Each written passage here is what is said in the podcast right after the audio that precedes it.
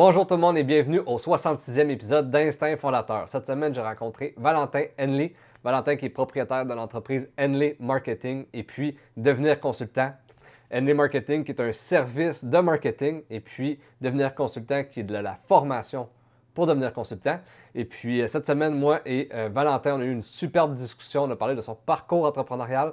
Euh, il y a eu un, parcours quand même assez atypique. Il a voyagé beaucoup entre la France et le Québec. Et puis, euh, son démarrage d'entreprise, j'ai trouvé ça super intéressant. Quelqu'un qui, qui avait peut-être pas le bagage entrepreneurial dans sa famille. Donc, il est vraiment parti de rien, puis il a bâti euh, ces deux entreprises-là. Donc, ça a vraiment été super intéressant de l'écouter. Et puis aussi, on a parlé des médias sociaux. Euh, il s'est mis de l'avant il y a environ cinq ans sur YouTube, puis il a vraiment été assidu. Puis il y a eu la constance, puis aujourd'hui, ça l'a amené à une chaîne de plus de 10 000 abonnés. Donc, super sharp, super intéressant. Et puis, si vous aimez Instinct Fondateur, vous voulez m'encourager, la meilleure façon de le faire, c'est de vous abonner à ma chaîne YouTube Instinct Fondateur.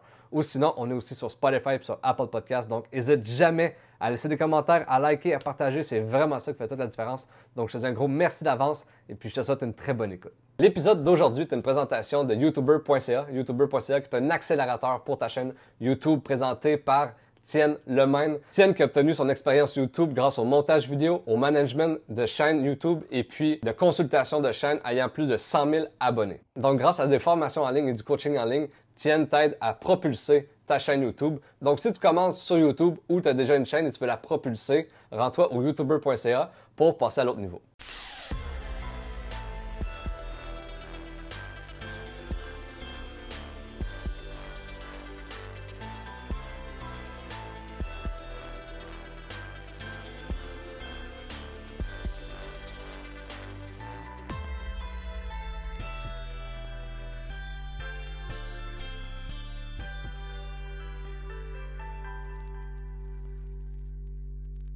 Fait un gros merci, Valentin, d'avoir accepté mon invitation à mon podcast.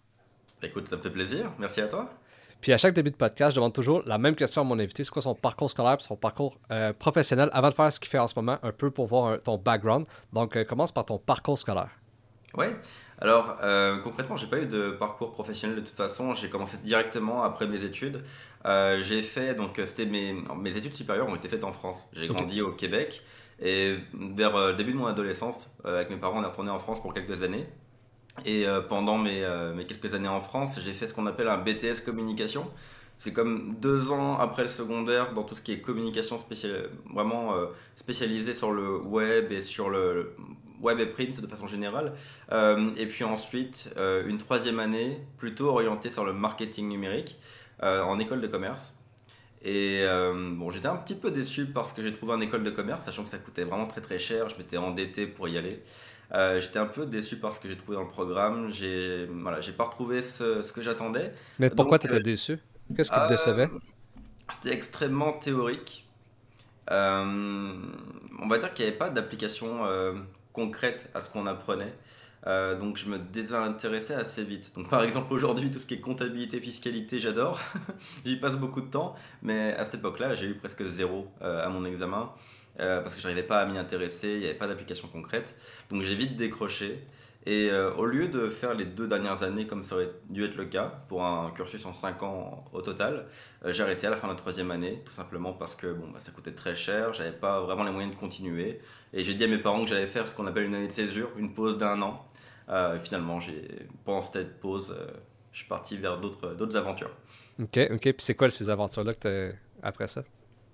Bah écoute, l'aventure principale, c'est que je suis revenu au Canada, euh, au Québec, dans le village où j'ai grandi, donc à Saint-Paulin, en Mauricie, donc un tout petit village. Et j'y suis revenu dans un cadre de stage à l'origine, donc dans un hôtel du coin où j'étais dans le service communication. Et puis en y étant, je me sentais trop bien. Euh, voilà, c'était mes, mes, souvenirs d'enfance. J'étais pas spécialement intégré au niveau. Enfin, en France, j'ai eu beaucoup de mal à m'y remettre, à me réintégrer là-bas, à me faire des amis, etc. Euh, ce qui fait que quand je suis revenu, je me suis senti à ma place et je me suis dit non, je vais rester au Québec. Maintenant, c'est là que je veux vivre. Euh, et à ce moment-là, j'ai pas pris conscience vraiment de la réalité au niveau de l'emploi, etc. Mais à ce moment-là, il n'y avait pas une grosse pénurie de main-d'œuvre, hein, au, contraire. Euh, et à Saint-Paulin, euh, des jobs dans le monde du marketing, c'est pas spécialement ce qu'il y avait. Il n'y avait pas beaucoup de demandes, on va dire. donc, ce qui, ce qui fait que quand j'ai essayé de rester, je me suis retrouvé face à une problématique qui est que comment je gagne ma vie à partir de maintenant? Comment je m'installe en partant de zéro? Sachant que j'ai pas spécialement de réseau, je connaissais pas grand monde, hein. je revenais après 8-10 ans en France. Qu'est-ce que je fais concrètement? Et euh, bah, la première aventure, la deuxième aventure après l'arrivée au Canada, du coup, ça a été de lancer une activité qui me permettait de, de survivre, on va dire. Et j'ai commencé avec de la photo. De la photo, qui était une passion à ce moment-là. Et j'ai vendu mes services de photo euh, d'abord à un hôtel à, Shawinigan et euh, voilà, quelques petites entreprises autour de, autour de Saint-Paulin à Shawinigan. Puis pendant que tu étais ici au Québec, tes parents, eux, étaient restés en France? Oui, oui, oui, ils étaient restés en France ça faisait déjà depuis mes 18 ans que je vivais toujours à plus ou moins 500, 600 km d'eux. Là, c'était 6000 au lieu de 600, mais on vivait toujours à, distance. Ils m'ont rejoint depuis. Euh, depuis, ils sont à Shawinigan également. Euh, ouais. Puis, euh, qu'est-ce qui t'a fait aller de la photo jusqu'au marketing? C'est quoi la, transition? En fait, au moment, quand j'ai vendu mes services de photo, j'étais revenu à quelque chose que je connaissais déjà parce que pendant mes études, je m'amusais à faire des photos pour mes mes amis à l'école juste pour euh, voilà, gagner un peu de sous. Et donc c'est la seule chose que j'avais connue en tant que revenu indépendant. Jamais eu vraiment d'emploi ou quoi que ce soit. Je travaillais au McDonald's euh, pendant mes études. Quoi. Euh, mais sinon, je faisais que de la photo. Donc ça a été mon premier réflexe de faire de la photo. Mais ce qui est drôle, c'est que je l'ai jamais vu comme une solution long terme. Alors que c'en est une. Hein. mais je l'ai jamais vu comme une solution long terme. J'ai toujours vu comme une solution de secours. Et donc pendant que je faisais de la photo, je me disais, mais tiens, ok, vendre quelque chose à des entreprises au lieu de trouver un patron, ça, ça m'intéresse. Mais la photo, je ne vois pas comme ma solution long terme. Donc, qu'est-ce que je peux faire? Et pendant ce temps-là, je regardais beaucoup de chaînes YouTube sur tout ce qui est entrepreneuriat. J'ai un ami que j'ai rencontré pendant mes études en, France qui est resté à Paris et qui allait à beaucoup de, rencontres entrepreneuriales, des meet-up avec euh, notamment Oussama Amar, euh, qui, euh, qui, parle beaucoup de start-up dans le monde parisien et français. et bah, il partageait un peu ses découvertes. Du monde entrepreneurial. Et c'est là que j'ai découvert la publicité en ligne, que j'ai découvert le monde du web. Donc avoir un site web, bon ça, ok. En tant que consommateur, je savais ce que c'était, mais pas en tant que producteur. Et j'ai surtout découvert voilà, vraiment la publicité en ligne. Facebook Ads, Google Ads. Euh, j'ai compris comment ça fonctionnait.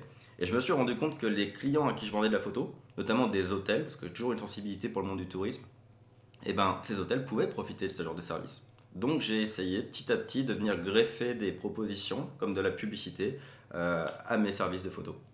Ok, super intéressant. Puis c'est quand est-ce que tu as fait la transition vraiment de photo? Parce que j'imagine que les photos, ça te prenait du temps dans le sens qu'il faut que tu sois sur place. Mais là, en même temps, si tu veux builder un service de marketing, j'imagine que tu peux pas faire les deux en même temps euh, après un certain temps. Là. Ben, écoute, il y, y a, une chance. Enfin, il y a du bon, il y a du mauvais en même temps, mais l'idée c'est que je trouvais pas beaucoup de clients.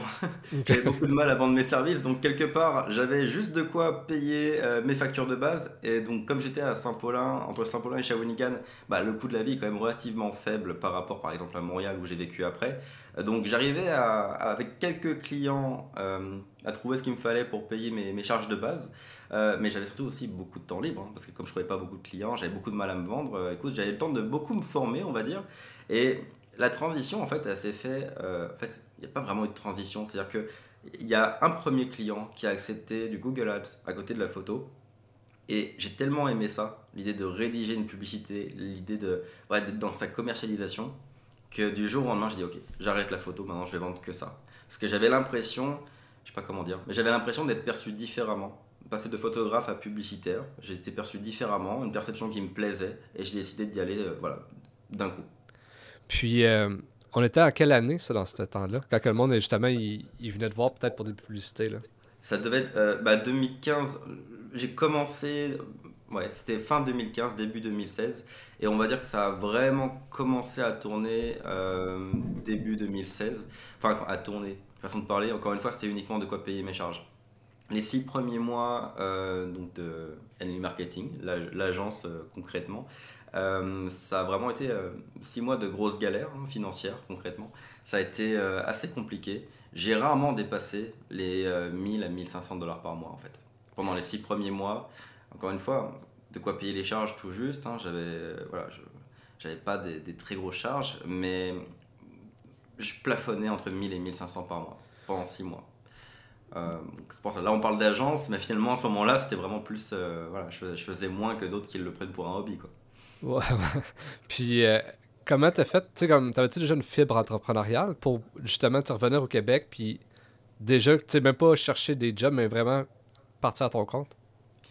je pense que le fait qu'il n'y ait pas de job dans le marketing à Saint-Paulin, ça m'a aidé. Et en plus, j'avais pas d'argent pour m'acheter une voiture, donc j'avais quand même pas le choix de travailler à cet endroit-là. Mais il n'y avait pas d'emploi pour moi, donc peut-être que c'est juste, euh, je sais pas, ça a été, ça a été un hasard. Après, euh, pendant mes études, c'est déjà, en fait, pendant mes études, j'avais déjà ce réflexe de vendre des photos. Quand j'avais un, savoir-faire, j'avais le réflexe de le vendre, mais vraiment pour pas cher. Ça, c'est d'ailleurs une problématique. C'est la même problématique qui m'a suivi dans les six premiers mois de mon, agence. C'est que déjà étudiant, des gros shootings photos, je les vendais 20 euros, donc c'est 20-25 dollars. Euh, et, donc je, me, je me sous-estimais en termes de tarification. Et donc j'ai répercuté cette même problématique sur les six, euh, les six premiers mois de ma business, ce qui est assez drôle. Donc en fait c'est vrai qu'on voit qu'on répète vraiment des schémas toute sa vie en fait.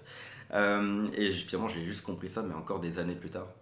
Euh, donc voilà, c'est juste que ça a toujours été un réflexe de vendre un savoir-faire, mais jamais mis le mot entrepreneuriat dessus. Surtout que dans ma famille, l'entrepreneuriat, c'était pas du tout une valeur euh, mise en avant. dans ma famille, tout le monde était soit employé, soit fonctionnaire. l'entrepreneuriat, c'est vraiment pas quelque chose que j'ai côtoyé dans mon cercle personnel, ni avec mes amis, ni avec la famille.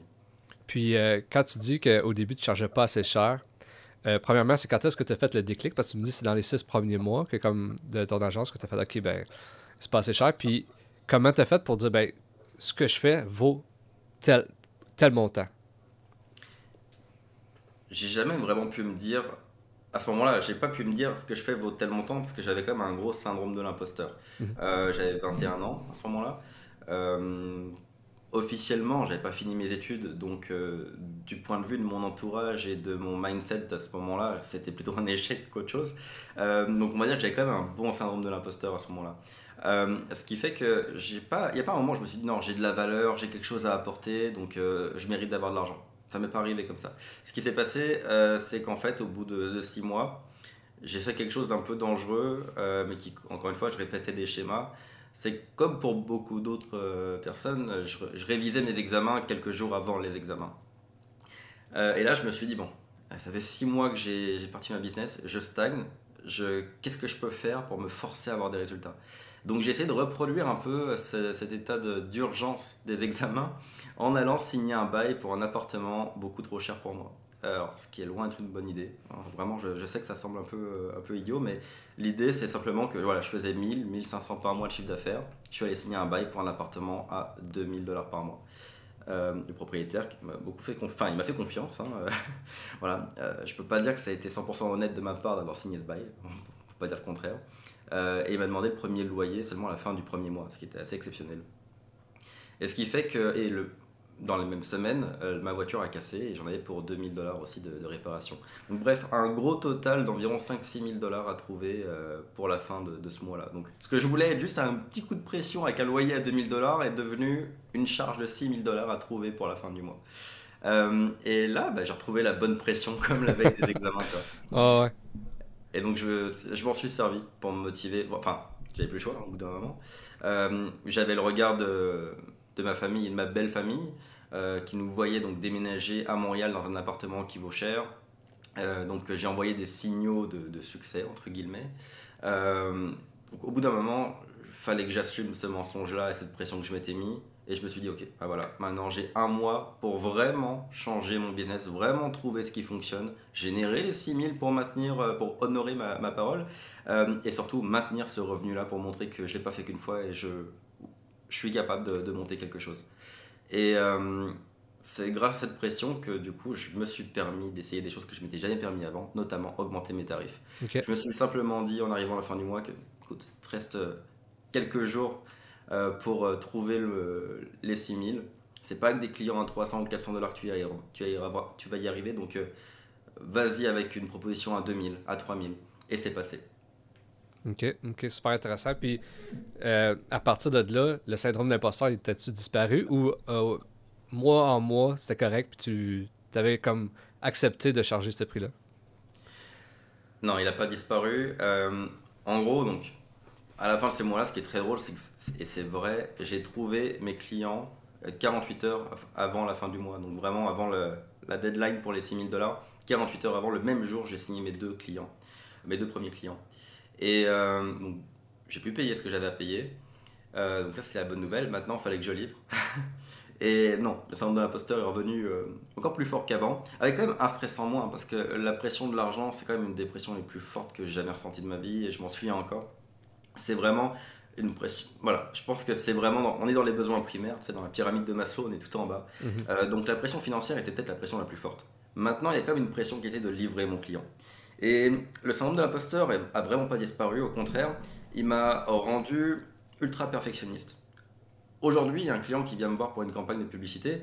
Euh, dans, l'agence, on, va le, on va le livrer selon nos, tarifications, selon ce qu'on a prévu comme forfait. Tu vois, toutes nos heures sont bien calculées, etc. À ce moment-là, je me dis juste que je vais travailler les heures qu'il faudra pour lui amener des résultats. Et d'ailleurs, mon premier client a été très compliqué, enfin pas le client lui-même, mais son dossier. Euh, j'ai dû faire une dizaine de tentatives de publicité différentes avant de trouver une publicité qui fonctionne. Ça a pris 15 jours pour créer une publicité qui était rentable. Mais à ce moment-là, je me disais juste que l'échec n'était pas une option. Et à chaque fois que j'avais une publicité qui, revenait avec un, coût par litre trop élevé ou autre, eh ben, je passais la nuit à, créer de nouvelles, de nouvelles publicités et à tenter autre chose. Et au bout de 15 jours, on a fini par trouver et j'ai gardé ce client pendant presque 5 ans. Ok, super intéressant. Puis, explique-moi un peu comment ça fonctionne. Euh, moi, en ce moment, je, suis, euh, je fais ma maîtrise en, marketing numérique, justement. Mais j'aimerais ça que tu me parle spécifiquement de votre service, comment il fonctionne. Parce que tu me dis que, euh, tu sais, justement, tu as pris 15 jours pour essayer de peaufiner l'offre avec ton client. Puis, mais explique-moi pour quelqu'un qui ne sait pas c'est quoi, justement, du SMMA. Explique-moi c'est quoi concrètement. Puis comment tu as fait, justement, ça a été quoi les embûches avec ton client de, ben là, tu n'avais pas le, prix que tu voulais ou ça ne fonctionnait pas comme tu voulais? Explique-moi un peu. Alors, à ce moment-là, donc, euh, ce que je vends, c'est mes services en création et gestion de publicité en ligne. Euh, donc c'était juste la naissance de l'agence. Et à ce moment-là, ce que je vendais, c'est de la publicité Facebook et Google. Alors, SNMA, c'est un acronyme que j'utilise aujourd'hui pour mon autre business, devenir consultant, on en parlera peut-être, euh, et qui est un acronyme que j'aime pas trop d'ailleurs, mhm. mais bon, pour le référencement, je suis bien obligé d'utiliser. Mais SNMA, euh, ça serait plutôt du, du, community management que de la publicité pure, je pense. Avec Henley Marketing, avec l'agence, ce qu'on faisait, c'était vraiment de la consultation marketing. Et donc, concrètement, ce qu'on faisait, c'est qu'on allait, donc, euh, quand un client vient nous voir, on, on va comprendre ses besoins, ses objectifs. Donc, généralement, soit du recrutement, soit une hausse de chiffre d'affaires. Le recrutement a quand même pris une grosse place dans tout ça avec la pénurie de main-d'œuvre au Québec. Euh, mais, ou alors c'est de l'acquisition clientèle tout simplement. Et nous, on va établir en fait euh, bah, son positionnement, sa démarcation, ses valeurs, etc. pour en faire des publicités qu'on va mettre en ligne sur Facebook, sur Google, pour lui amener de la clientèle.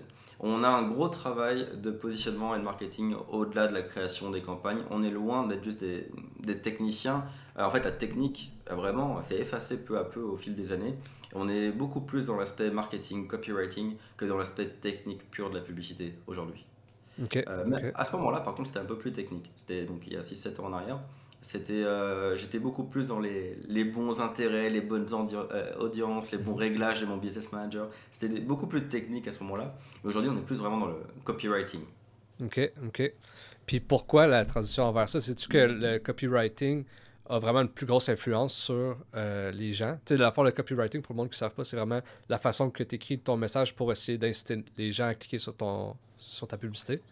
Oui, tout à fait. C'est euh, écrire des textes persuasifs qui vont mhm. amener à, une, euh, un résultat précis. Bah, effectivement, le, copywriting a pris de l'importance et en même temps, les, les outils sont de plus en plus euh, intuitifs et les algorithmes sont de plus en plus forts. Donc, ce qui fait que, par exemple, dans la publicité Facebook, il y a 6-7 ans en arrière, il fallait créer des audiences assez précises, mettre des intérêts assez précis, faire plein de combinaisons pour arriver à toucher les bonnes personnes. Aujourd'hui, l'algorithme est tellement puissant que la publicité Facebook pourrait quasiment trouver les bonnes personnes sans aucun ciblage. Donc forcément, il y, a, eu ça comme facilitant au fil des années. Et il y a un autre élément, c'est que la publicité, c'est vraiment développé, démocratisé dans tous les secteurs d'activité. Et donc, à une époque, si tu étais, euh, peu importe ce que tu faisais, si tu étais dans les précurseurs de ton domaine à faire de la publicité, tu pouvais être démarqué. Juste le fait de faire de la publicité en ligne était une démarcation. Aujourd'hui, quasiment tout le monde en fait ou a accès. Ce qui fait qu'il faut te démarquer tes concurrents. Et quand tu en viens à te démarquer, eh ben c'est là qu'il y a un travail qui est important sur ton positionnement, sur ta façon de, communiquer, sur ton copywriting, donc, euh, sur ton site web, etc. La simple présence ne suffit plus. C'est là où il faut augmenter la qualité de ce que tu partages. Et c'est là où le, gros travail de fond sur le marketing, sur le positionnement devient important. Mhm, mhm. Puis, euh, sais, vous, c'est assez précis, ou en tout cas, à ce moment-là, c'est assez précis ce que vous offrez comme agence. Tu sais, le marketing, c'est tellement large, tu sais, ça peut être plein de choses. Euh, est-ce que toi, tu suggères à quelqu'un qui, qui, se part en affaires, qui se part dans une agence, d'être le plus large possible, moi, je fais des sites Internet, moi, je fais ci, moi, je fais ça, ou justement d'être vraiment précis dans un domaine? C'est vrai qu'au début de l'agence, euh, justement dans, les six mois de galère, j'étais tenté de proposer plein de choses parce que je me suis dit, plus j'offre de services, et plus je vais être capable de répondre aux besoins d'un client et trouver rapidement des clients. Et en fait, je me suis vite rendu compte que proposer plein de choses, ça veut aussi, ça veut aussi dire que tu es excellent nulle part. Mhm. Euh, donc, j'ai décidé de plutôt me pencher vers le, le fait d'avoir une expertise, en tout cas essayer de me bâtir une expertise. Et ce qu'on a fait avec la publicité, donc nous on avait deux seuls services, euh, les deux simples services de l'agence c'était la publicité. Donc au début il y avait du Google, donc on a vite éliminé pour Facebook uniquement, et création de site web, parce que les deux sont connexes. Et quelqu'un qui a un site web, euh, donc est généralement bien parti pour faire de la publicité, mais inversement, euh, quelqu'un qui veut faire de la publicité et n'a pas de site web, ben là c'est une vraie problématique, il faut qu'on puisse lui proposer ce qui, ce qui lui manque. Donc c'est les deux seuls services qu'on proposait. Et en fait, le fait de, se nicher sur seulement deux, activités, ça permet de se bâtir une notoriété, une expertise dans ce domaine. Euh, tu portes qu'un seul chapeau et les gens te reconnaissent pour ce chapeau, en fait. Euh, au bout de, ça s'est beaucoup ressenti au bout de deux ans, trois ans d'agence. Comme on faisait que de la publicité Facebook ou presque, dès que quelqu'un donnait notre nom, nous recommandait, c'était forcément lié à ce service. Ça rendait les ventes beaucoup, beaucoup plus faciles et surtout, ça justifiait une tarification plus élevée. Euh, quand tu as un statut d'expert sur un domaine précis, forcément, tu peux te permettre de demander davantage. Euh, et également, tu te bâtis une expertise qui est, euh, qui, est solide. si tu as 150 clients sur exactement le même métier, bien évidemment, tu, ton, ta courbe d'apprentissage, ben, elle s'accélère. Oui, effectivement. Puis, je serais curieux de savoir c'est quoi, parce que Facebook, on le sait, ça change d'année en année. Les algorithmes changent, leur vision de voir les choses aussi euh, change, parce qu'on le sait, avant, on avait plus de portée organique, maintenant, il y en a moins. Toi, en tant que marketeur qui, qui, qui travaille là-dedans, ça a été quoi, justement, euh, dans le day-to-day. Il faut quand même que tu t'adaptes à ça. ça Y a-tu eu des défis par rapport à ça? Oui, des gros défis, surtout dans notre façon de considérer la publicité Facebook. En fait, euh, mon, coach, mon coach me dit souvent quelque chose, c'est que notre bonheur, c'est ce qu'on a divisé par nos attentes.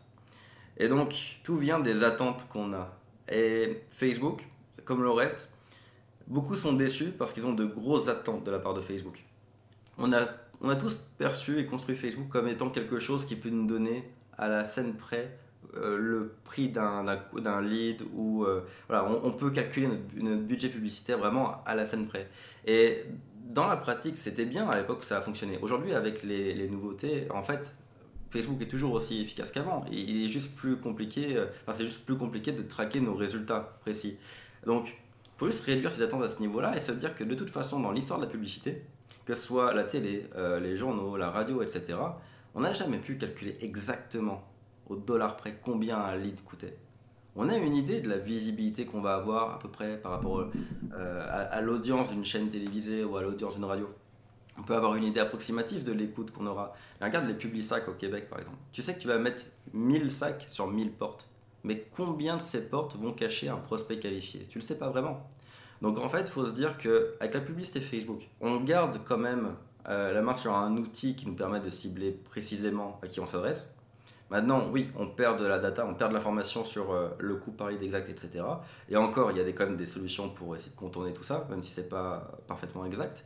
Mais on, reste quand même avec un outil qui est euh, exceptionnel et ultra performant et qui, qui, continue de révolutionner le monde de la publicité. Et l'autre point, c'est qu'il ne faut pas non plus rester marié à Facebook. Euh, Facebook aujourd'hui, quand je parle de Facebook, maintenant on entend beaucoup Instagram. Mhm. je pense que la plupart de nos publicités sont sur Instagram et non plus tellement sur Facebook. Et euh, il y a d'autres très gros joueurs qui arrivent. TikTok aujourd'hui, enfin, on peut même plus dire qu'ils arrivent, ils sont là. Mhm. Euh, et pour certains, certains clients, je pense, exemple, les marques de meubles, de mobilier, de décoration, bah, Pinterest est super intéressant, plus intéressant que le reste.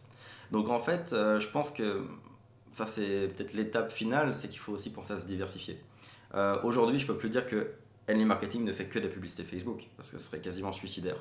on essaye d'utiliser un peu toutes les plateformes selon à qui on s'adresse et ce qu'on va communiquer. Mhm. Puis, ben, en fait, c'est vraiment ça ma question ensuite. Est-ce que vous.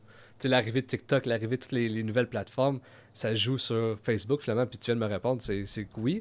Mais est-ce qu'il il faut que tu t'adaptes Parce que chaque plateforme a leur culture, tu sais. Puis, est-ce que toi, en tant que marketeur, il faut que tu t'adaptes à chaque culture de chaque plateforme? Euh, Puis, j'imagine que. Est-ce que vous. Vous, vous, êtes derrière la stratégie, comme quand on parle de copywriting, exemple, TikTok, c'est pas vraiment ça, c'est plus du vidéo. Euh, comment vous suggérez ça à, vos clients, justement, de créer une publicité sur TikTok ou sur euh, whatever?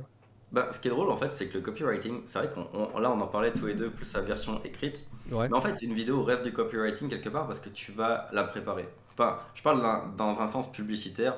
Après, quand tu fais une stratégie de contenu, genre où tu vas faire du contenu organique, créer des vidéos sur YouTube ou des, tu peux le faire avec euh, de l'improvisation, tu peux le faire juste avec ton instinct, ça, ça, fonctionne très bien. Après, pour une publicité, je conseille quand même de préparer tes vidéos, préparer tes formats.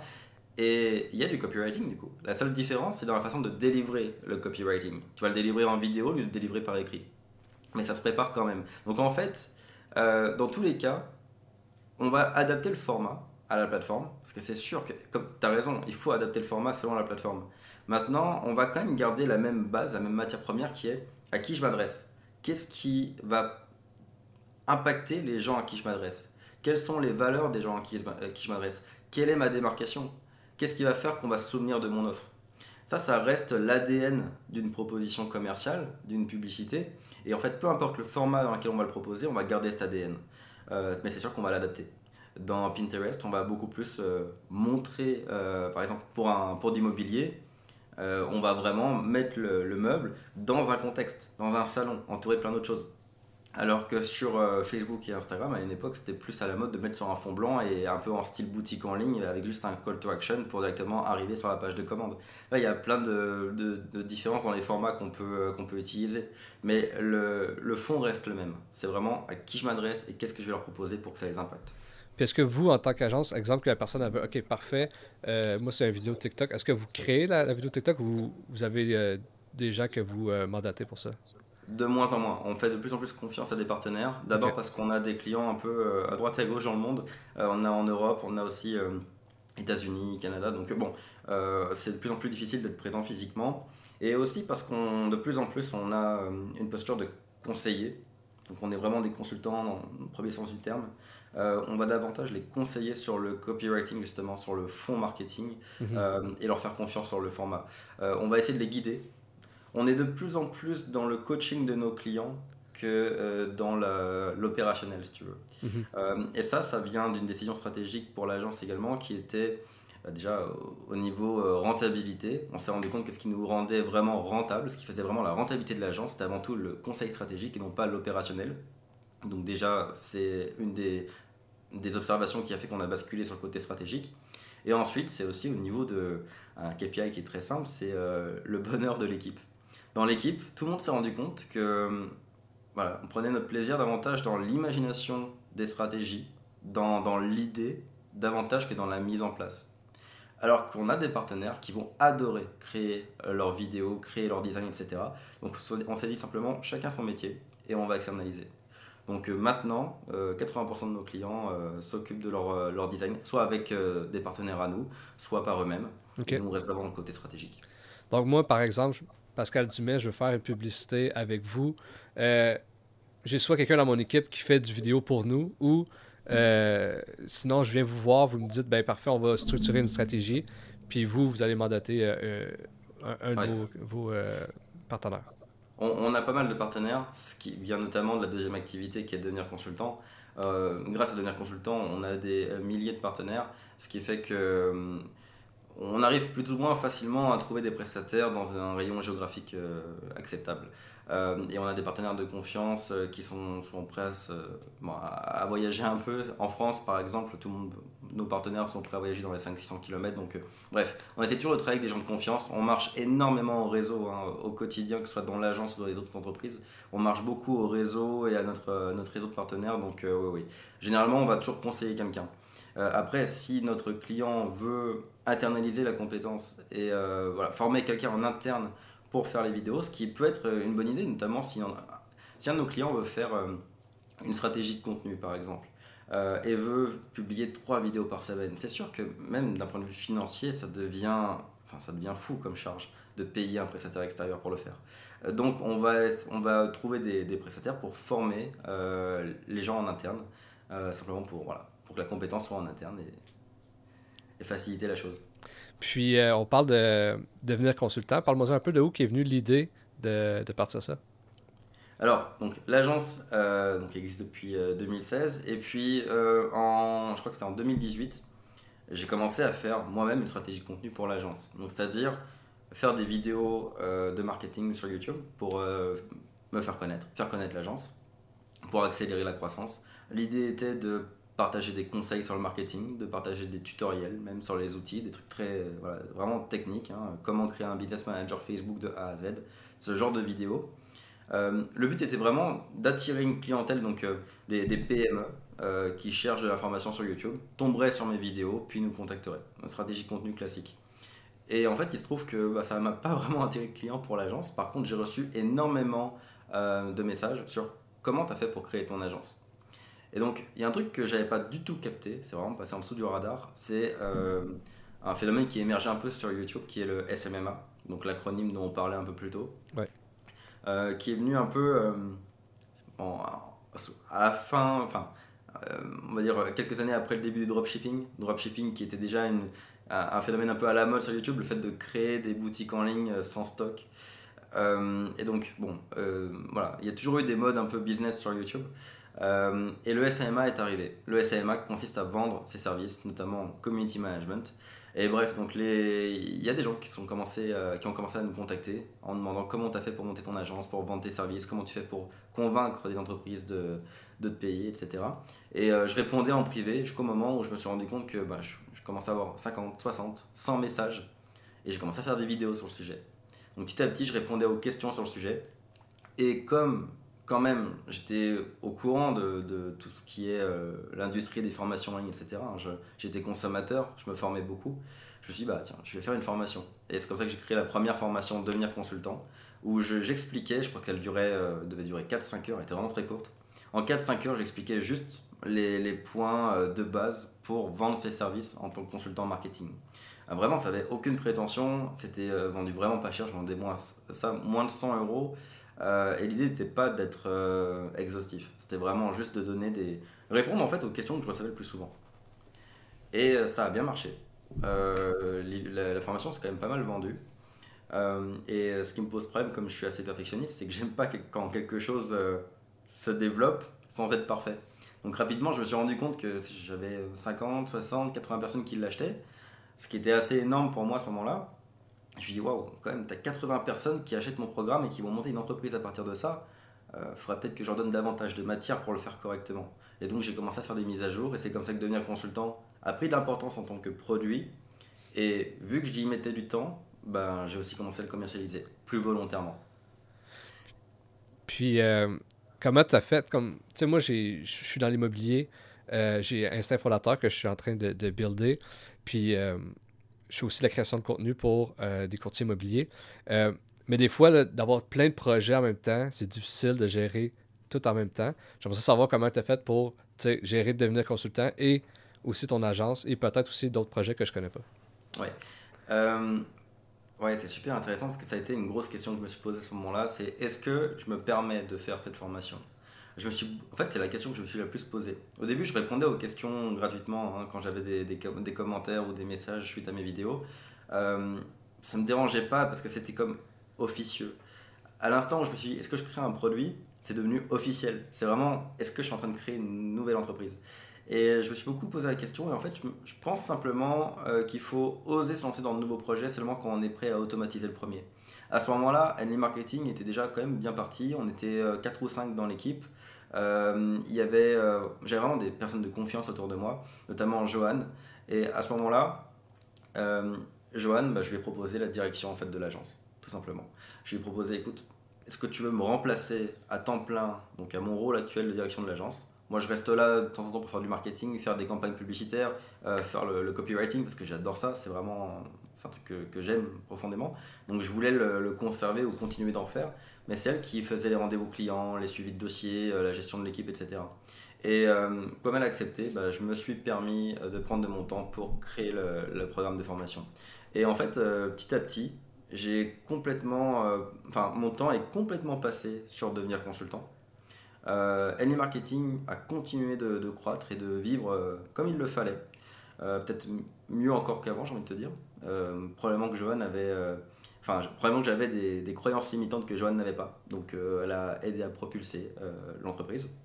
Et de mon côté, je me suis concentré sur devenir consultant, qui était carrément sur un autre marché, parce que l'agence était au Québec. Quasiment 95% de nos clients de l'agence étaient au Québec. Et devenir consultant, c'est à 99% en France. Ah ouais, hein donc on est sur deux marchés différents, deux devises différentes, rien à voir au niveau des deux projets. Donc je me suis concentré sur euh, devenir consultant et j'ai gardé cette même méthodologie dans les années qui ont suivi. C'est d'être euh, toujours capable d'automatiser mon business et de le déléguer avant de passer à un nouveau. J'ai essayé plusieurs fois de créer des projets euh, en même temps, enfin simultanés à d'autres, et à chaque fois ça s'est planté. Je peux, je peux pas dire que c'est impossible, mais dans mon cas, j'ai toujours eu du mal à gérer deux projets naissants en même temps. Il fallait vraiment que j'ai de l'aide autour de moi. donc c'est ce que j'ai continué à faire. Aujourd'hui, par exemple, euh, dans les derniers mois, euh, comme je te disais avant qu'on commence, on est en train de créer deux nouvelles entreprises en même temps, ce qui pourrait être dangereux, mais on le fait parce qu'on a une équipe. On a d'abord formé une équipe avant de lancer les deux projets. Ce qui fait que ça permet d'être sûr que les deux vont prendre leur envol, même si euh, moi je me retrouve pris par le temps. voilà. Mais effectivement, ça a été toujours une problématique. Ça a été pareil avec l'investissement. Quand je me suis mis à l'immobilier aussi il y a, il y a trois ans, je me suis posé la question est-ce que c'est une bonne idée? Investir, c'est une bonne idée, clairement mais est-ce que c'est une bonne idée de commencer à investir, me former à fond là-dedans, alors que mon agence est en développement et à ce moment-là, devenir consultant était en train de naître aussi. c'est beaucoup de dossiers différents. Et puis, euh, écoute, j'ai essayé. La réalité, c'est que je me suis planté sur le premier bien immobilier. Je l'ai revendu il y a quelques semaines et euh, ça a été rentable. Heureusement, mais grâce entre guillemets au Covid et au boom immobilier. Mais heureusement qu'il y a eu ça, autrement ça aurait été un investissement qui n'aurait pas été rentable, j'aurais perdu de l'argent parce que je pense que j'avais pas le temps de me former correctement, en réalité. Ouais, puis euh, j'aimerais ça revenir au début, quand tu as parti ton agence. Tu me dis que tu étais quelqu'un de très perfectionniste. Euh, j'aimerais ça savoir, ça a-tu été une facilité pour toi de déléguer? Tu sais, comme en ce moment, tu te dis, c'est un peu comme le nerf de la guerre, le fait qu'en ce moment, tu as plusieurs projets, c'est parce que tu as réussi à déléguer puis tu as du monde de confiance. Mais jour 1, là, que tu es en train de starter ton entreprise, a-tu une facilité pour toi? Non, c'était très compliqué parce que, en fait, la raison pour laquelle je suis perfectionniste, c'est surtout. Euh, c'est vraiment le regard de l'autre, en fait. Euh, ce qui m'a rendu perfectionniste quand j'ai commencé à vendre mes services, c'est que je voulais être irréprochable euh, pour mon client. Et donc, j'avais vraiment l'impression d'avoir ce regard du client sur tout ce que je livrais. Et donc, quand j'ai commencé à déléguer, enfin, quand j'ai essayé de commencer à déléguer, parce que ça n'a pas été faisable dès le début, j'ai eu beaucoup de mal à déléguer au début, j'avais un regard très critique sur tout ce que faisait soit mon sous-traitant ou mon premier employé. J'avais un regard très critique en m'imaginant que c'est le regard qu'allait porter mon client sur son travail. Et en réalité, je me suis rendu compte que j'étais beaucoup plus critique que le client final. Moi, j'allais chercher toute toujours les, petites erreurs dans, dans ce qu'on me rendait, alors que le client, lui, de son point de vue, c'était peut-être fait différemment à ce que je faisais moi, mais c'était fait, de la, c'était fait aussi. Ça faisait le, même, le même résultat à la fin. Tu vois, l'apport de valeur était le même, mais différemment. Mais euh, je pense que moi j'essayais d'imposer ma façon de voir les choses, donc ça a rendu les choses assez compliquées effectivement au début. Euh, et euh, il a fallu qu'un de... Ouais, ça a été un de mes clients. Ça a été un de mes clients qui, qui mon premier client d'ailleurs, celui qui m'avait signé là le 48 heures avant la fin du mois, qui m'a expliqué un petit peu son point de vue sur la délégation. Il m'a dit, tu sais, c'est pas parce que les choses sont faites différemment qu'elles sont moins bien. Et au pire des cas, ose prendre un risque. Euh, ta business ne va pas s'écrouler si un client se plaint une fois du moment que tu rattrapes les choses par la suite. Donc juste ose prendre un risque, laisse les choses aller avec euh, ton employé, fais-lui confiance et tu verras ce que te dit ton client. Et euh, bah, je l'ai fait, tout simplement. J'ai appliqué le conseil et je me suis rendu compte que, et ça, ça m'a fait... ça fait du bien au niveau entrepreneur et du mal l'ego de marketeur. Mais un jour, mon client m'a dit non, j'aimerais continuer de travailler avec lui. Il voulait plus que ce soit moi qui m'occupe. Ah ouais. Ben ça, c'est bon. C'est comme tu dis, c'est bon pour l'entreprise, mais c'est... Ah, toi, personnellement, ça joue sur l'ego, là, ben, le jour même, l'ego, ça, ça, fait mal. Mais en même temps, je me dis non, en fait, c'est l'objectif de l'entreprise. et un entrepreneur est censé s'entourer de gens meilleurs que lui. Mhm. Exactement. Puis c'est un peu... Pourquoi tu veux devenir entrepreneur? Souvent, l'idée magique, c'est d'avoir plus de liberté. Donc, si l'entreprise repose seulement sur toi, ben là, tu viens de perdre ta, ta liberté, là. Ah, complètement Complètement. Euh, c'est vrai que ça, c'était une grosse croyance que, que j'avais, qui était que le fait d'être indépendant allait me rendre. Enfin, pour être tout à fait honnête, euh, l'entreprise, j'ai vraiment lancé plutôt par l'argent que la liberté à toute base, parce que j'étais vraiment en mode survie. Donc, euh, je, je, vais être honnête à ce niveau-là. Euh, c'était un gros mode survie. J'avoue que la liberté, j'y pensais pas. Je me souviens encore quand j'étais chez moi, sans client, à m'inquiéter pour la fin du mois, je me disais, je suis prêt à travailler 90 heures par semaine s'il le faut, à mon compte. Par contre, ça c'était une volonté que j'avais. Mais je suis prêt à travailler 90 heures par semaine s'il le faut, si je peux payer mes charges. Euh, c'est par la suite, une fois que le, la première, le début de la pyramide de Maslow a été complété, je me suis dit, bon, ok, l'argent c'est bien, maintenant si je pouvais avoir un petit peu de temps pour le dépenser, ce serait quand même mieux. Et c'est là où le travail sur la liberté a été fait. Et c'est là où je me suis rendu compte qu'effectivement, la vraie liberté, c'est en fait de déléguer les choses. C'est pas seulement d'être entrepreneur et de travailler où on veut, parce qu'on dit souvent qu'on peut travailler où on veut et quand on veut, mais dans la réalité, c'est pas quand on veut. Quand on a des clients, qu'on vend de la prestation de service, le client, il a, il a des besoins avec des deadlines. Et euh, bah, si on est la veille de la deadline et que le travail n'est pas fait, on n'a pas la liberté, il faut travailler. Donc euh, c'est là où je m'en suis rendu compte. La vraie liberté, c'est la délégation. Ouais, 100%. Puis, tu sais, parfois, il y a des jeunes ou des moins jeunes peut-être, mais tu sais, qu'ils regardent les médias sociaux puis ils voient vraiment, oh, un entrepreneur, c'est quelqu'un qui fait ce qu'il veut quand il veut. Mais la réalité, tu viens de le dire, c'est que tu as quand même un patron, puis ton patron, c'est tes clients. Tu, ne peux pas faire ce que tu veux toujours. Là.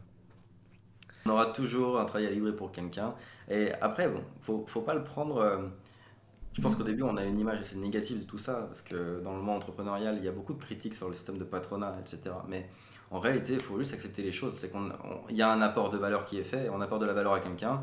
Euh, après, c'est pas pour autant qu'il y a une, subordination. Ton client n'est pas forcément ton patron, mais euh, il, attend quelque chose de ta part. Toi, aussi, tu veux être payé. Un contrat, c'est un contrat, ça comprend deux parties. Hein. Il y a de l'argent, le contrat service rendu. Lui, il va te payer. Donc il faut que tu lui rendes le service à la hauteur de ce que tu lui as promis. Donc à ce niveau-là, il bah, faut simplement faire le travail. La liberté, c'est pas de pouvoir ne pas faire le travail, c'est de le faire, mais dans les, faces, dans les conditions que tu, que tu choisis. Donc si tu veux qu'un travail soit effectué et une valeur livrée sans que tu aies à travailler, bah, tu n'as pas le choix que de passer par la délégation. Ouais, c'est moins patronat, mais plus un échange. Tu échanges un service versus euh, de l'argent. Euh, J'aimerais savoir, tu as commencé aussi euh, sur YouTube, je crois que c'est en coin 2018, euh, si je me trompe pas. Puis tu as quand même été très constant sur YouTube. J'aimerais savoir, tu sais, avec toutes les. Comme on a parlé, avec tous tes projets, moi je suis sur YouTube, je sais c'est quoi. À, à chaque semaine, je pose des, des, des, des podcasts, c'est du temps. J'aimerais savoir comment tu as réussi à avoir du temps pour faire ça. Bah, c'est drôle parce que quand je regarde les, comme beaucoup d'entrepreneurs, je pense, quand je regarde les 7 dernières années, je me dis, enfin, je vois que les conneries que j'ai fait, tu vois, que ce que, ce que j'ai fait de mal, je le vois tout de suite. Et je me dis, ah, j'aurais dû faire ça autrement. Par contre, YouTube, c'est peut-être le seul truc où je me dis, tiens, ça, tu l'as bien fait. Parce qu'en fait, euh, ce qui est particulier avec YouTube, c'est pas est-ce que je vais réussir à, à en faire un revenu. C'est plutôt quand est-ce que je vais pouvoir en faire un revenu. Et donc, euh, cette nuance-là fait que sur YouTube, n'importe qui peut arriver à avoir une audience, une communauté, euh, vendre ses produits et services, du moment qu'il le fait avec une bonne fréquence suffisamment longtemps. Et euh, moi, si je me rappelle bien, ça m'a pris entre 75 et 80 vidéos publiées sur environ un an avant de dépasser les 100 vues. Donc en fait, euh, mes, 50, genre mes 50 premières vidéos, je faisais moins de 30 vues, 40 vues par vidéo. Puis et où le... Parce que moi, je suis là-dedans, puis tu sais, au début, quand tu débutes, là, là, je regarde beaucoup moins mes vues, comme vraiment pas. Mais au début, c'était que ça. je regardais mes vues. Puis... Mais quand tu fais comme moins que 100 pendant un an, et où la motivation? Est-ce que toi, tu le faisais pour toi, puis t'es comme, un jour ça va marcher, puis t'avais confiance? En fait, c'est, je pense qu'au bout d'un moment, il faut des convictions. Moi, je ne l'avais jamais vécu, je l'avais jamais expérimenté par moi-même, mais je voyais bien que tous ceux qui un jour avaient commencé à publier sur YouTube et n'avaient jamais arrêté, avaient fini par avoir une communauté. Donc, au bout d'un moment, c'est sûr que comme tout le monde, je me suis posé la question, c'est quoi le bon contenu que je dois faire? Quel est le format que je dois utiliser? Quel est le sujet que je dois traiter? Quelle est la bonne longueur de vidéo? Je me suis posé toutes ces questions techniques-là. Mais à la fin, le seul vrai point commun que j'ai relevé sur tous les gens qui ont fait une communauté avec YouTube, c'est le fait qu'ils n'ont jamais arrêté de publier. Donc, je me suis dit, écoute, donne-toi un an, un an et demi, deux ans, mais juste fais-le réellement. Euh, une des, alors, il y a, quelqu'un sur YouTube qui m'a un peu inspiré à ce niveau-là, mais en tant que personne, lui, il est assez polarisant. On aime ou on n'aime pas. Moi, j'ai un petit peu de mal, en tant que, personne dans ce qu'il délivre, c'est Grant Cardone. il est polarisant comme personne. Par contre, ce qui est inspirant chez lui, c'est quand on va voir sa, chaîne YouTube et qu'on va voir les vidéos par ordre euh, de sortie, on voit qu'il a sorti une première vidéo il y a genre 12 ans, 13 ans. Et aujourd'hui, qu'on l'aime ou pas, on est obligé de dire qu'il est gros dans le game. Et mhm. il est gros dans ce qu'il fait, il est connu, il, il impose. Mais parce qu'il a commencé à publier il y a 12 ans, 13 ans. Dan Locke, euh, qui est à Vancouver, si je ne me trompe pas, c'est pareil. Il a commencé à, une époque où il faisait, il faisait pas de vues, comme tout le monde. Il a fait 4 vues lui aussi sur ses premières vidéos. Mhm. Mais quand on regarde, il a publié 1000 vidéos, 1500 vidéos. Au bout d'un moment, tu es obligé de dire que, en fait, le seul point commun, c'est le fait de persévérer. Et bah, je pense que la seule motivation là-dedans, c'est la conviction qu'un jour ça peut fonctionner. Il n'y a aucune certitude. Évidemment que cette traversée du désert, elle est compliquée. Mais je pense que c'est comme n'importe quelle traversée du désert, c'est une question de, de, de, conviction, c'est de se dire écoute, ça a marché pour d'autres, pourquoi ça ne marcherait pas pour moi? Donc je vais juste continuer tant que ça marche. Et hier, je regardais une vidéo euh, d'une fille qui s'appelle Lena Situation. Euh, c'est une française influenceuse dans la mode. Alors, je ne suis pas consommateur de ses vidéos, mais ma blonde regardait sa vidéo et j'ai écouté.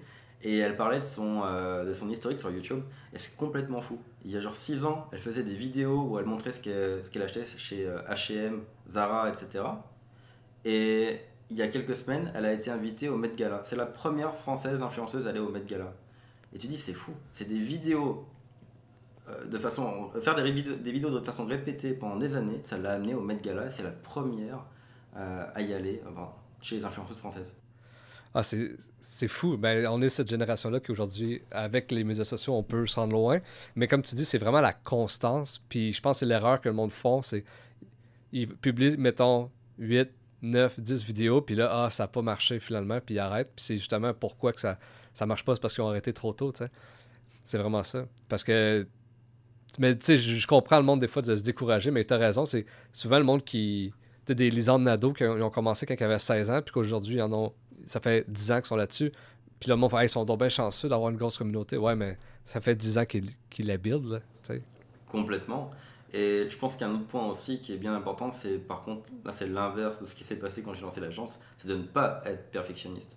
Il faut pas être perfectionniste quand tu commences une stratégie de contenu parce que quand tu regardes, prenons, tu sais, si on prend l'exemple de, encore, encore, une fois, Grant Cardone, si je prends ses vidéos aujourd'hui que je me compare à lui, ben oui, lui, il a une équipe de 30 personnes, il en a pour 300 euh, 000 de matériel vidéo, etc. Je peux pas me comparer à lui aujourd'hui. Il faut que je me compare à lui quand il a démarré. C'est sa qualité vidéo quand il a démarré qu'il faut regarder. C'est son aisance quand il a démarré qu'il faut regarder. Euh, donc, faut, faut, faut, juste pas se comparer à ce qui existe déjà sur le marché. Faut se dire, ces gens-là ont démarré aussi. Donc, la perfection, on va la mettre de côté, on va se donner le temps de l'atteindre. Euh, d'apprendre comment, comment les choses fonctionnent. rien qu'apprendre le matériel vidéo. Je veux dire, quand on démarre, comment marche un micro, comment marche une caméra, c'est pas, pas évident. Comment on place une lumière, tout ça on ne sait pas quand on démarre. Et faut, je pense que la mauvaise façon de voir les choses serait de se dire, il faut que j'apprenne tout avant de me lancer. Il faut démarrer, mettre en pratique, et puis juste essayer de s'améliorer de vidéo en vidéo. C'est aussi euh, un point important, c'est qu'il faut aimer un minimum ce qu'on fait, ou au moins ce qu'on partage. Typiquement, moi j'aimais pas la vidéo. Le fait de faire des vidéos, c'est pas un truc que, que j'aime particulièrement. Par contre, j'aime le fait de partager quelque chose avec quelqu'un. Hmm. Et c'est un format comme un autre. ouais, exact. exact. Mais je pense qu'il faut être quand même, comme tu dis, un. Avant de, de, le faire pour les vues, c'est de le faire pour soi. Comme toi, tu aimais ça, partager des choses au monde, des trucs au monde, de la valeur au monde. Comme moi, c'est vraiment de rencontrer des nouvelles personnes. Fait que, je me dis, mettons qu'il y aurait 20 vues, mais aujourd'hui, on s'est rencontrés, on a discuté pendant une heure. Fait que je me dis, ça, c'est ma base. Puis après ça, ben, ensuite de ça, c'est pourquoi je, je, continue. Puis ensuite de ça, tant mieux si ça, ça build. Et puis, faut pas oublier la magie de l'Internet. C'est qu'on on peut rien maîtriser, mais tout peut arriver. Et il y a un truc qui est très drôle, c'est que, euh, comme je disais, pendant un an, j'ai pas dépassé les 100 vues. Euh, et aujourd'hui, si tu regardes sur ma chaîne YouTube, les vidéos les plus vues, c'est mes trois premières vidéos. Pour Ah ouais hein. Sans aucune raison, huit mois après leur publication, elles sont référencées. J'ai une vidéo, la, deuxième vidéo que j'ai fait à vie, c'était sur euh, Google Analytics. Pendant, mais pendant 8 mois, elle n'a pas fait de vues. On n'a pas dépassé les 50. Et d'un coup, euh, elle a commencé à prendre 1000, 2000, 3000 vues par mois. Là, elle est à 70, 75 000 vues, quelque chose comme ça. C'était une des premières vidéos. après, faut... c'est sûr que c'est pas celle que j'aurais préféré mettre en avant. Forcément, c'était une des premières. Mais il faut juste se dire qu'avec Internet, tu sais jamais ce qui peut t'arriver. Ça peut exploser du jour au lendemain. Donc il faut juste garder l'espoir que une de tes vidéos va se référencer. Et il suffit d'une seule qui se référence pour faire connaître les autres. Et c'est comme ça que, fais, enfin, que, ta chaîne euh, démarre et que tu te fais connaître. Il y a euh, encore une Canadienne, Vanessa Lowe, euh, qui elle aussi est à, est à Vancouver, qui s'est fait connaître concrètement avec une vidéo. Elle faisait des vidéos sur Instagram, sur Pinterest. Bon, elle avait quand même une petite audience de peut-être 5, 10 000 personnes. Et un jour, une de ses vidéos, une vidéo de 6 minutes, où elle expliquait, je crois, comment grossir ton compte Instagram, a fait 6 millions de vues. Du jour au lendemain, 6 millions de vues qui tombent. Elle est passée à 400 000 abonnés, son business a explosé. Voilà, tout a, explosé. Son business qui devait lui faire 10, 20, 30 000 par mois est passé à 300 000 par mois. Puis est-ce que tu crois... Euh, est-ce que ta stratégie YouTube repose seulement sur YouTube? Ou par exemple au début tu essaies de, de, convertir les gens de tes autres plateformes à YouTube? Ben, Je sais que c'est super comme tout le monde le dit, la plateforme la plus difficile à grossir c'est YouTube. Euh, tu sais, comme moi, ma stratégie souvent, c'est de grossir sur TikTok et essayer de m'emmener mon monde sur YouTube. Est-ce que euh, toi, ça a seulement été YouTube? Bah, En fait, euh, dans mon cas, je pense qu'il y a la chronologie qui est importante. C'est qu'en 2018, j'étais pas sur Instagram et j'avais aucune autre plateforme. Donc en fait, j'ai démarré sur YouTube et j'avais déjà du mal à. Tu sais, comme on disait tout à l'heure, la conviction que ça pouvait fonctionner a fait que j'ai continué à faire du YouTube. Mais dans la pratique, je manquais déjà de temps. Euh, donc je me suis dit, ok, je vais tout mettre sur une seule plateforme, et puis on verra si ça fonctionne. Il y a aussi ça, le fait de... Je ne peux pas dire que j'avais une motivation, une volonté de faire non plus. J'avais pas envie d'arrêter parce que j'y croyais, mais euh, j'étais pas... je pouvais pas savoir que ça fonctionnerait. Donc euh, j'étais quand même... ma motivation avait des limites. Et faire 3-4 plateformes en même temps, j'aurais jamais pu. J'aurais jamais pu trouver la motivation pour faire 3-4 plateformes en même temps. Donc pendant deux ans, j'ai fait que YouTube. Et c'est après euh, que euh, Johan, donc, euh, qui gère le marketing, m'a dit tiens, tu devrais quand même être présent sur Instagram parce que YouTube, c'est bien pour te faire connaître. parce que c'est quand même ce que j'admets quand même que YouTube est une bonne plateforme pour te faire découvrir par une audience. Alors TikTok est très bien pour ça aujourd'hui maintenant, mais quand tu reviens 2-3 ans en arrière, avec Instagram sur un sujet qui est business, comme des tutoriels pour Google Analytics, etc., bah, quand tu penses, il faut plutôt te positionner en réaction. C'est-à-dire que quand tu fais des tutoriels, quand tu règles des problèmes business, c'est dur d'aller toucher une audience précise en organique. À part si tu es sur un moteur de recherche où les gens vont chercher un problème et où tu vas apparaître. Et YouTube, c'est avant tout un moteur de recherche. Donc quand mhm. quelqu'un cherchait comment créer mon site web, il tombait sur moi. Mhm. Et c'est grâce à ça que je me suis fait connaître. Sur Instagram, j'ai toujours eu du mal à me faire connaître euh, dans les premières années euh, parce que justement, j'avais pas cette chance d'avoir un moteur de recherche qui allait faire tomber les gens sur moi. Donc c'est là où YouTube a quand même sa, sa fonction. Euh, maintenant, aujourd'hui, c'est sûr que TikTok, je pense, est devenu incontournable. Je ne l'exploite pas. J'avoue que c'est une opportunité que j'exploite pas parce qu'encore une fois, on a plein d'autres projets à côté et euh, je dois faire des sacrifices. Et bah, comme tout entrepreneur, ça me fait mal de me dire que je n'exploite pas quelque chose qui pourrait représenter une opportunité. Euh, mais c'est un sacrifice obligatoire pour le moment. Mais quelqu'un qui doit se lancer là tout de suite, ouais, je lui conseillerais d'être sur au moins TikTok et Instagram, je dirais. YouTube, je le conseille aussi, mais c'est juste que je sais à quel point c'est drainant au niveau de l'énergie, c'est demandant au niveau technique, parce qu'il faut apprendre plein de choses. Donc je peux comprendre qu'il y ait des réfractaires à YouTube, mais Instagram et TikTok, en plus maintenant qu'ils se ressemblent beaucoup, donc tu peux quasiment recycler ton contenu sur les deux plateformes, je pense que c'est deux bonnes plateformes. Mais pourquoi Instagram? Comme moi, mettons, cette année, ça, quand tu commences un projet comme celui-là, on dirait que ta courbe d'apprentissage est exponentielle parce que, comme tu dis, tu apprends les caméras, tu apprends les micros, tu apprends ces, trucs-là, tu apprends les nouvelles plateformes, tu apprends les cultures de, chaque plateforme de médias sociaux. Puis, pour ma part à moi, je trouve que le taux de conversion est plus fort sur TikTok ou, sur, euh, exemple, YouTube que sur Instagram. Sur Instagram, j'ai vraiment de difficultés. Euh, pourtant, j'ai le même nombre d'abonnés dans chaque plateforme quasiment. Euh, mais pourquoi tu suggérais quelqu'un qui démarre, mettons, de faire TikTok et Instagram?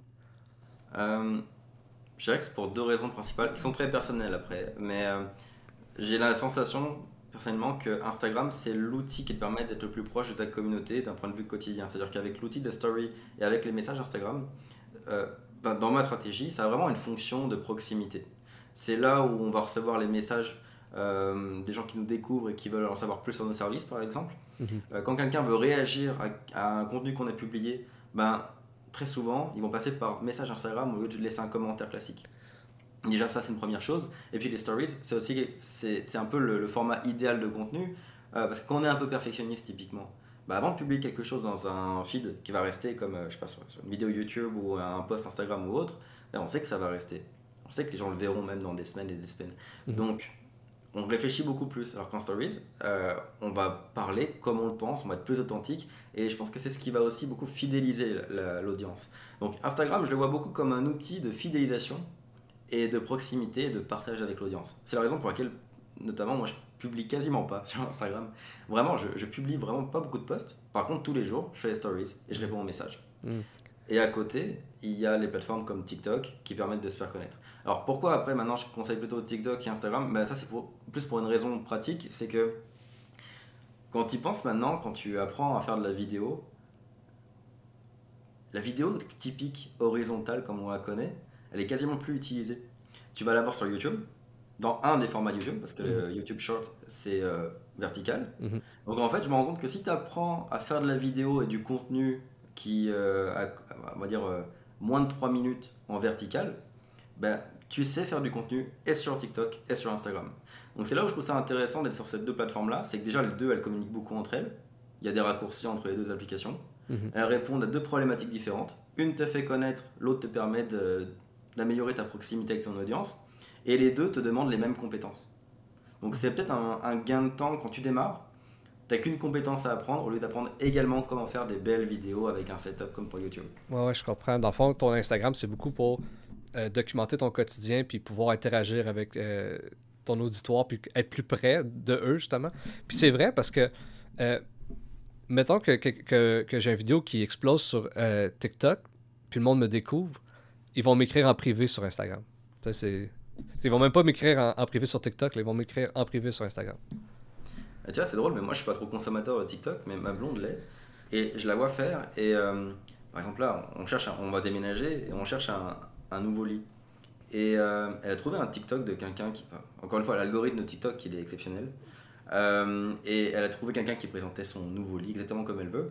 Première chose qu'elle a fait, c'est elle a swipé pour aller dans le feed TikTok et cliqué sur le raccourci Instagram immédiatement. C'est la première chose qu'elle a fait en le découvrant. Pour le suivre sur Instagram. Donc on a comme l'impression que TikTok c'est la consommation rapide, la découverte, et Instagram c'est la relation long terme. Mm. Et je pense que la combinaison des deux, bah, ça fait un peu, c'est l'idéal de ce qu'on peut attendre d'une audience et d'une communauté, surtout si, tu as quelque chose à vendre. Parce que si tu as besoin de vendre, enfin si tu veux vendre quelque chose à ton audience, alors oui, il faut te faire, des, faut te faire découvrir, mais il faut aussi alimenter une relation de confiance qui fait que tu vas bâtir quelque chose avec ton audience et tu vas pouvoir l'amener à la vente. Euh, et les stratégies, je pense aussi de vente sont euh, euh, bah, bien plus diverses avec Instagram qu'avec TikTok. Avec Instagram, tu peux imaginer une tonne de possibilités, que ce soit avec les stories justement et tous les boutons que tu peux y acheter. Maintenant, tu peux même mettre des boutons vers des liens externes dans tes stories. Là, par exemple, c'est des stratégies qui sont super efficaces pour amener des pages de vente, amener des produits, etc. Et que, à ma connaissance, tu peux pas utiliser en TikTok. Après, je suis pas un pro de TikTok, donc euh, mhm. peut-être que je le sais pas et c'est possible. Mais c'est vrai que je trouve ça super intéressant ce que tu dis parce que moi, je l'avais plus vu Instagram. Tu sais, comme exemple, j'ai une vidéo qui a explosé cette semaine sur TikTok, 25 000 vues, puis tu sais, 400 likes. Je le mets sur Instagram, 200 vues. Là, tu fais, OK, ouais, peut-être pas la meilleure plateforme, mais comme tu dis, c'est vraiment une belle plateforme pour fidéliser ton audience, qu'ils vont avoir un sentiment plus d'être euh, près de toi. Là. Ouais.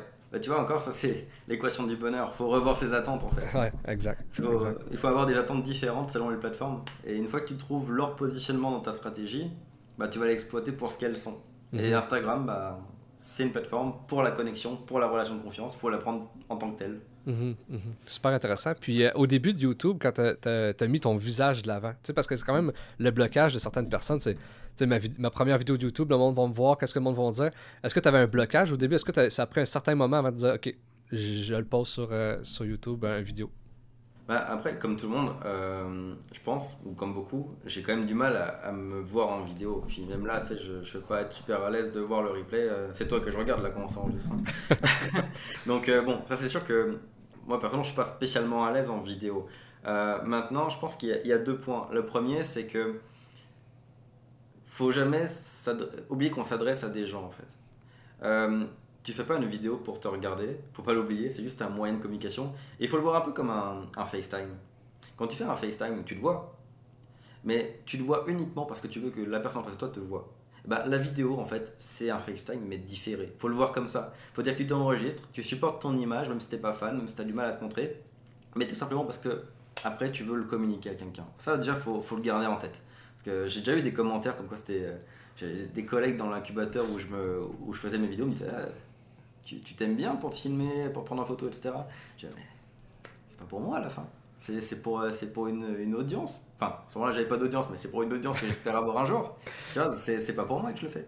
Euh, et donc, il faut juste le voir comme un mode de communication. Ça, c'est la première chose.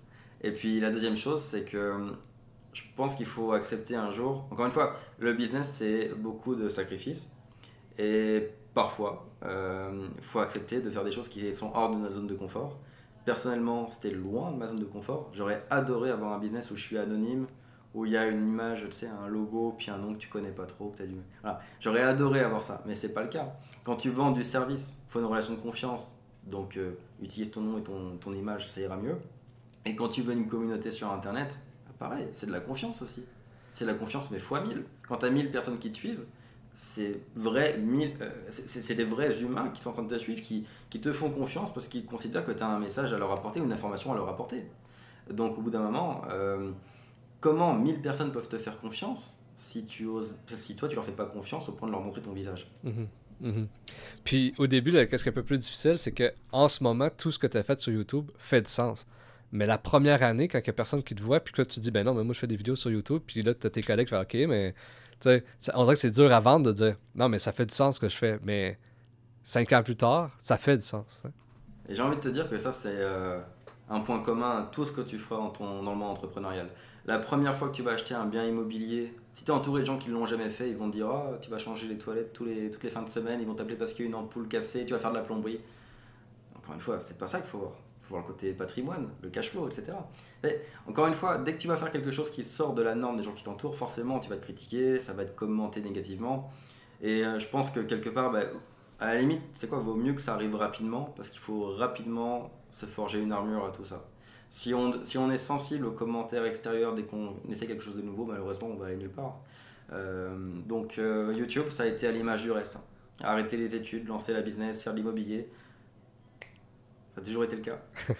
Puis euh, pour finir, c'était une super belle discussion. Un gros merci. Pour finir, j'aimerais ça, savoir, est-ce que tu as un conseil que tu donnerais à quelqu'un qui aimerait ça se partir en affaires? je dirais de malgré le syndrome de l'imposteur qui est toujours très présent et toutes les peurs qui peuvent exister, euh, d'oser se faire confiance. Euh, encore une fois, si on se fie uniquement à la parole et au regard des autres, on fait jamais rien. Donc déjà, il faut se faire confiance à soi et puis il faut se dire que on risque toujours quelque chose. On a tout, enfin, c'est dur à dire, mais quelque part, oui, il y a toujours des risques à se lancer. Mais je pense qu'il euh, est plus facile de vivre avec des risques, éventuellement un échec, parce qu'un échec est jamais bien final, au pire c'est un apprentissage, qu'avec le regret de ne pas avoir tenté. Il y a trop de gens qui se demandent à 40, 50, 60 ans, tiens, si je m'étais lancé en affaires, si j'avais fait le projet que j'avais voulu faire quand j'avais 20 ans, quand j'avais 30 ans, où est-ce que j'en serais aujourd'hui? Ah, Ce genre de questions, moi j'ai pas envie de me les poser pour plus tard. Et je pense que la personne qui nous écoute n'a pas envie non plus de se poser dans 30 ans la question de qu'est-ce qui se serait passé si j'avais osé monter mon projet? Donc je pense qu'il faut plus avoir peur des regrets potentiels qu'on aura plus tard que du risque que ça représente aujourd'hui. Mhm, mhm. C'est vrai. Puis euh, un gros merci Valentin d'avoir accepté mon invitation. Si les gens veulent te suivre, où qu'ils peuvent aller? Euh, bah, sur Instagram du coup, parce que c'est la seule plateforme sur laquelle je suis euh, présent quotidiennement. Encore une fois, je suis pas un très très bon exemple en termes de, plateforme et de présence web. Je fais une vidéo sur YouTube peut-être tous, les, tous les 7 à 10 jours environ. et sinon sur Instagram, à mon nom tout simplement. Et euh, j'y partage le quotidien entrepreneur euh, de façon plus large maintenant. On a 4 ou 5 entreprises, donc euh, des fois c'est un peu... on partage plein de choses différentes, donc soyez la bienvenue si vous voulez nous rejoindre et discuter au quotidien de, de l'entrepreneuriat. Parfait, un gros merci Valentin. Merci à toi.